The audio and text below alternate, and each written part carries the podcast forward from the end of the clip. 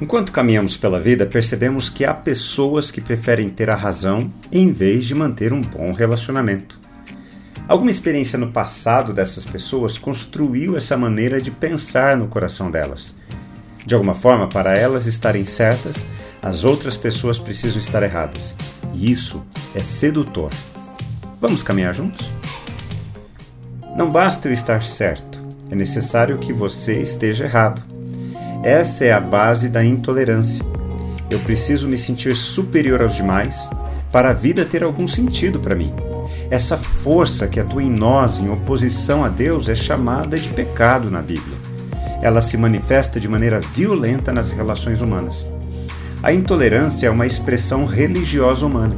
E quando eu falo religiosa, isso não significa que esteja ligada apenas aos templos ou doutrinas.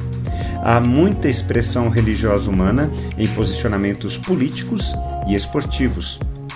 Se você não pensa como eu, você é inferior a mim e por isso precisa ser combatido e derrotado. Esse é o coração da intolerância. Mais uma vez, o Evangelho de Marcos aponta outro momento na vida de Jesus que aconteceu em um sábado. Marcos faz questão de enfatizar esses embates de Jesus com religiosos judeus aos sábados, porque há algo importante a ser demonstrado. Jesus é maior do que a religião. Nenhuma prática religiosa é iniciada com o desejo de provocar nas pessoas esse sentimento de superioridade. As intenções religiosas começam com o desejo de nos tornar pessoas melhores. O problema é que onde há o pecado, até mesmo as boas intenções são manchadas e deturpadas. Mais uma vez era sábado. Mais uma vez Jesus se encontra em um ambiente religioso, agora a sinagoga.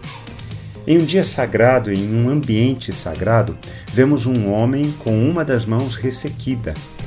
A religião não conseguia fazer nada em favor daquele homem naquele momento. Por outro lado, religiosos estavam à espreita para ver o que Jesus faria. Eles não estavam torcendo para que o homem fosse curado por Jesus, mas para que eles pudessem acusar Jesus. Eles preferiam estar certos em suas convicções religiosas em vez de ajudar as pessoas necessitadas. Eles preferiam seguir o que consideravam as doutrinas corretas em vez de seguir a Cristo. E essa é uma diferença enorme entre estar em uma religião e estar em Cristo. Se quem eu sigo me leva a ser uma pessoa intolerante com outro, isso significa que eu estou no caminho errado e a cada dia me distanciando do próprio Deus.